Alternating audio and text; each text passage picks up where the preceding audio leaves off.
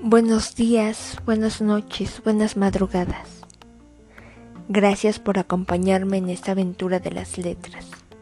En los siguientes episodios estaré compartiendo cuentos cortos de Edgar Keret, extraídos de la obra Pizzería Kamikaze y otros relatos. Espero que los disfruten. Antes que nada, Edgar Keret nació en Tel Aviv en 1967. Es hoy en día el escritor más popular entre la juventud israelí. Comenzó a escribir en 1992 y desde ese entonces ha sido traducido a 16 idiomas y más de 40 cortometrajes se han basado en sus historias, que también han sido adaptadas al teatro.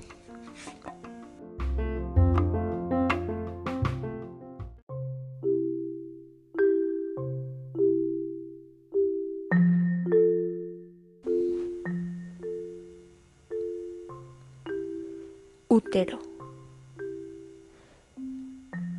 El día de mi quinto cumpleaños le detectaron a mi madre un cáncer y los médicos dijeron que le tenían que extirpar el útero. Fue un día muy triste. Nos fuimos todos al hospital en el Subaru de papá y nos quedamos esperando hasta que el médico salió del quirófano con lágrimas en los ojos. En mi vida había visto un útero tan bello, dijo, al tiempo que se retiraba la mascarilla blanca de la cara. Me siento como si fuera un asesino. Y es que mi madre tenía realmente un útero precioso, tan precioso que el hospital lo donó a un museo. Así que un sábado nos fuimos todos a visitarlo y mi tío nos tomó una foto junto a él.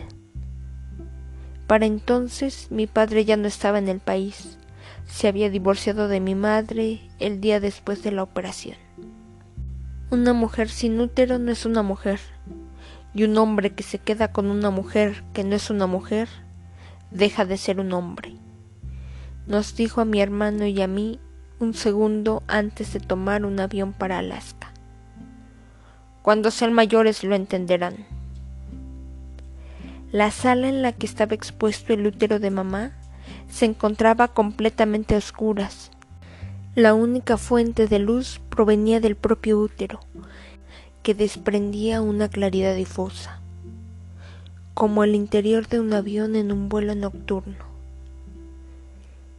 En las fotos no parecía gran cosa, a causa del flash pero cuando lo vi al natural, comprendí perfectamente por qué había llorado el médico.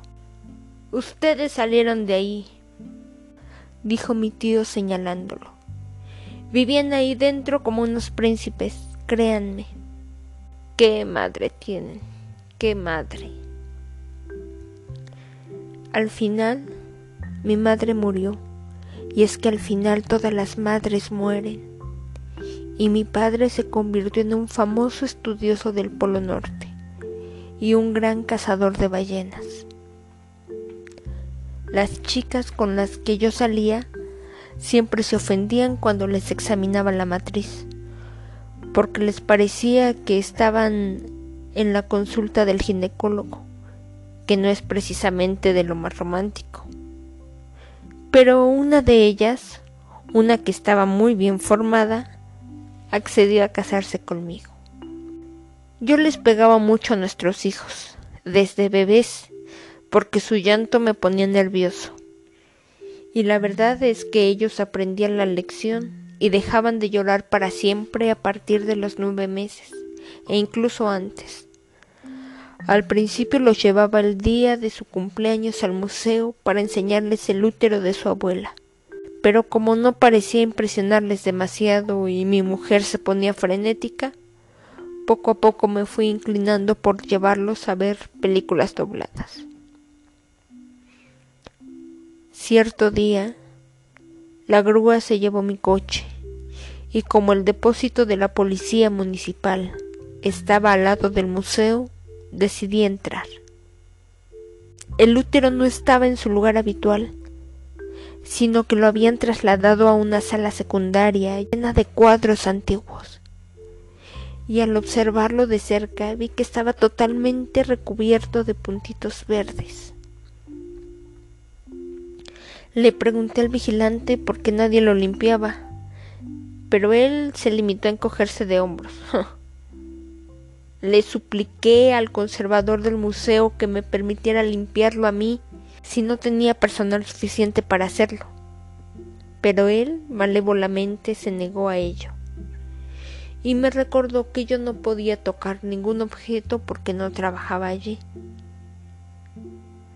Mi mujer dijo que el museo tenía toda la razón y que además le parecía demencial tener expuesto un útero en una institución pública y encima en un lugar por el que pasaban niños.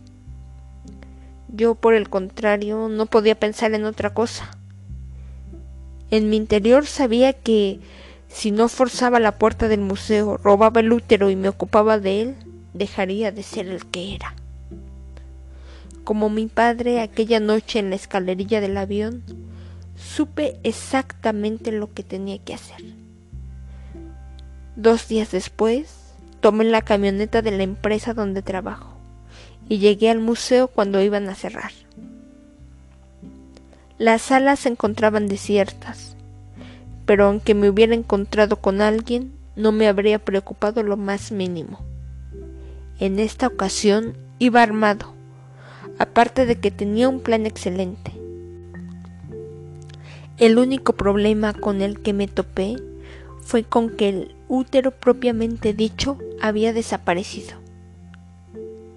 El conservador del museo se sorprendió bastante al verme, pero cuando le metí el cañón de mi nuevo revólver Jericho bien hondo en el gaznate, se apresuró a informarme de mil amores. El útero había sido vendido un día antes a un filántropo judío que había pedido que se lo enviaran a uno de los centros de la comunidad judía de Alaska. Por el camino había sido robado en alta mar por algunos miembros de una organización ecologista local.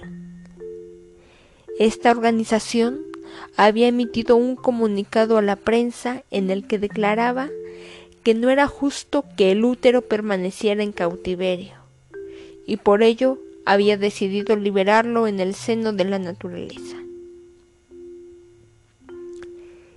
Esa organización ecologista, según la agencia Reuters, estaba considerada como muy extremista y peligrosa y operaba desde un buque pirata al mando de un cazador de ballenas redimido. Le di las gracias al encargado y devolví la pistola a su funda. Durante todo el camino de regreso a casa me encontré los semáforos en rojo. Navegué entre los carriles sin hacer uso de los retrovisores y esforzándome por hacer desaparecer el nudo que había decidido instalarse en mi garganta. Intenté imaginarme el útero de mi madre en medio de un campo verde cubierto de rocío, o nadando en el océano rodeado de delfines y de atunes. Edgar Keret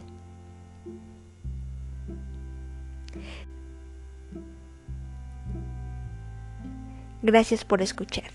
No olviden compartir. Nos vemos la próxima. Bye.